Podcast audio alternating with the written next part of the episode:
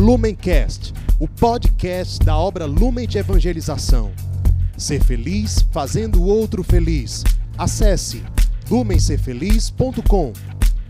Sejam bem-vindos, meus irmãos, a mais um dia de meditação do Evangelho aqui no Palavra Encarnada. Hoje, dia 21 de maio, sexta-feira, vamos meditar o Evangelho que se encontra no livro de São João, capítulo 21, versículos 15 ao 19. Vamos então chamar a presença do Espírito Santo para que seja Ele a conduzir, interpretar e revelar a mensagem de salvação que o Senhor tem a nos dizer no dia de hoje. Estamos reunidos em nome do Pai, do Filho, do Espírito Santo. Amém. Vinde, Espírito Santo, e enchei os corações dos vossos fiéis e acendei neles o fogo do vosso amor. Enviai, Senhor, o vosso Espírito, e tudo será criado, e renovareis a face da terra. Oremos. Ó Deus que instruístes os corações dos vossos fiéis, com a luz do Espírito Santo, fazei que apreciemos retamente todas as coisas, segundo o mesmo Espírito e gozemos sempre de Suas consolações. Por Cristo, Senhor nosso. Amém. Vamos à leitura do Evangelho. Jesus manifestou-se aos seus discípulos e, depois de comerem, perguntou a Simão Pedro: Simão, filho de João, tu me amas mais do que estes? Pedro respondeu: Sim, Senhor, tu sabes que eu te amo. Jesus disse: Apacenta os meus cordeiros. E disse de novo a Pedro: Simão, filho de João, tu me amas? Pedro disse: Sim, Senhor, tu sabes que eu te amo. Jesus disse-lhe: Apacenta as minhas ovelhas.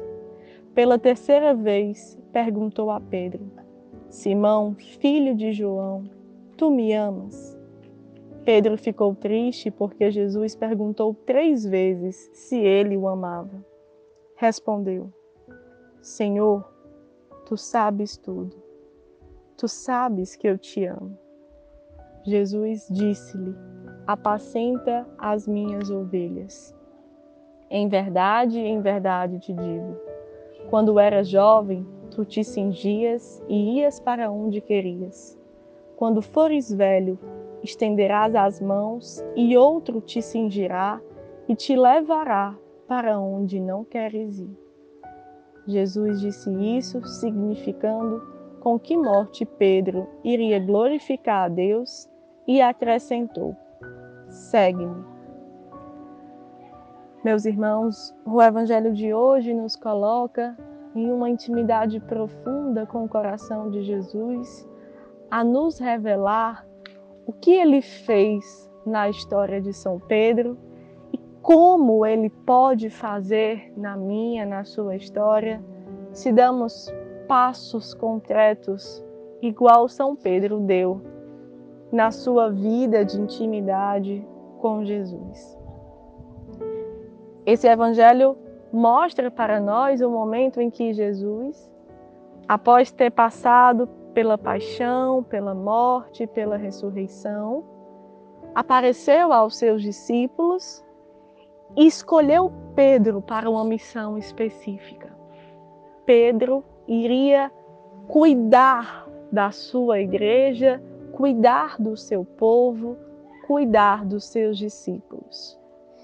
E quando Jesus pergunta a São Pedro se ele o ama, Jesus deixa claro para São Pedro que era apenas disso que Jesus precisava para ter essa missão pela parte de Pedro realmente cumprida. Quando ele pergunta três vezes ao ponto de, de deixar Pedro triste, ele coloca bem dentro do coração de Pedro aquilo que nós também precisamos perceber quando meditamos sobre o alcance da nossa vocação no mundo. Se temos uma missão, é porque somos amados por Deus e amamos o Senhor de volta. Se temos uma missão que o Senhor nos confia, é porque provamos da sua misericórdia e queremos anunciar essa misericórdia às pessoas que Ele providencia no nosso caminho.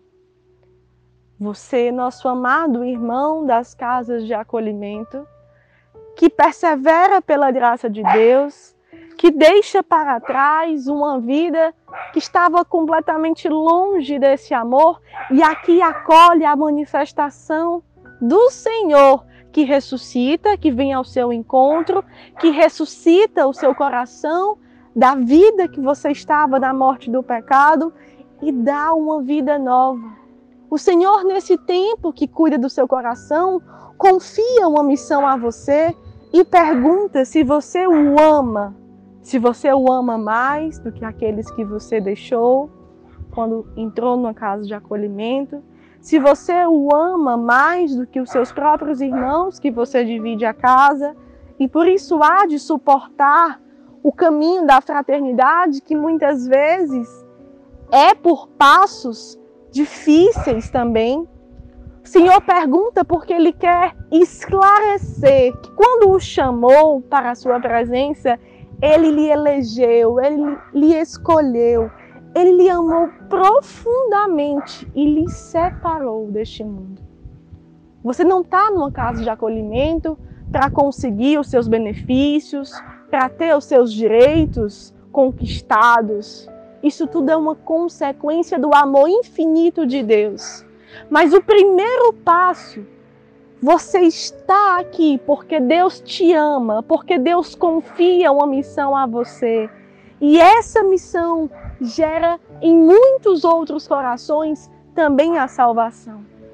Seu testemunho, a sua vida arrasta uma multidão de pessoas que, se encontrando com o amor do Senhor, estão se encontrando com a identidade que o Senhor sonhou quando desejou a sua vida neste mundo. Falando aqui com os nossos amados irmãos da comunidade, discípulos, postulantes, vocacionados, consagrados. Como estamos colocando essa indagação de Jesus para nós, para aquilo que ele confiou desde quando nos revelou, quando o encontramos pessoalmente uma primeira vez e vamos atualizando esse encontro, vamos tendo um caminho de fidelidade com o Senhor, porque provamos que na verdade nós não perdemos nada. Nós deixamos para ganhar tudo. Então nós ganhamos muito por amar Jesus, mas assim como Pedro, quantas falhas nós tivemos pelo caminho. E quanto essas falhas hoje ressuscitadas na nossa carne, na vida nova que nós tomamos posse, ela é ministério para os outros ela é uma cura para os outros. Ela conhece tanto a dor de quem um dia já caiu, de quem um dia já sofreu por estar longe de Jesus, que se coloca numa vida de querer levar a presença amorosa de Jesus nos que mais sofrem como uma chave para termos um coração que sabe ter compaixão e mansidão, porque encontrou o Senhor exatamente assim, cheio de compaixão e cheio de mansidão. E isso não pelas nossas forças que nós assim sabemos, não pelas nossas forças que nós exercitamos isso, mas porque nós deixamos Jesus interpelar tantos e tantos momentos da nossa vida, perguntando se o amamos e pedindo que apacentemos o seu rebanho. Esse rebanho, ele pode ser entendido como tudo aquilo que você é responsável. Você da realidade de aliança, o que você é responsável pela sua vida ofertada, esse é o seu rebanho. Você da realidade de vida, o que você é responsável pela sua vida ofertada, esse é o seu rebanho. Essa é a parte que Jesus te confia para que ouvindo essa palavra, você se derrame em oferta, em anúncio, em alguém que anuncia o que viveu e por isso transborda esse amor que recebeu. Que Nossa Senhora Pietá possa assim nos ajudar a tornar essa palavra carne, vida, ações concretas que possam nos unir a Jesus e unir uma humanidade que está faminta e sedenta da Sua presença, da Sua salvação. Ave Maria, cheia de graça, o Senhor é convosco. Bendita sois vós entre as mulheres, bendito é o fruto do vosso ventre, Jesus. Santa Maria, Mãe de Deus, rogai por nós, pecadores, agora e na hora de nossa morte. Amém. Deus nos abençoe. Lumencast, o podcast da obra Lumen de Evangelização. Ser feliz fazendo o outro feliz. Acesse lumencerfeliz.com.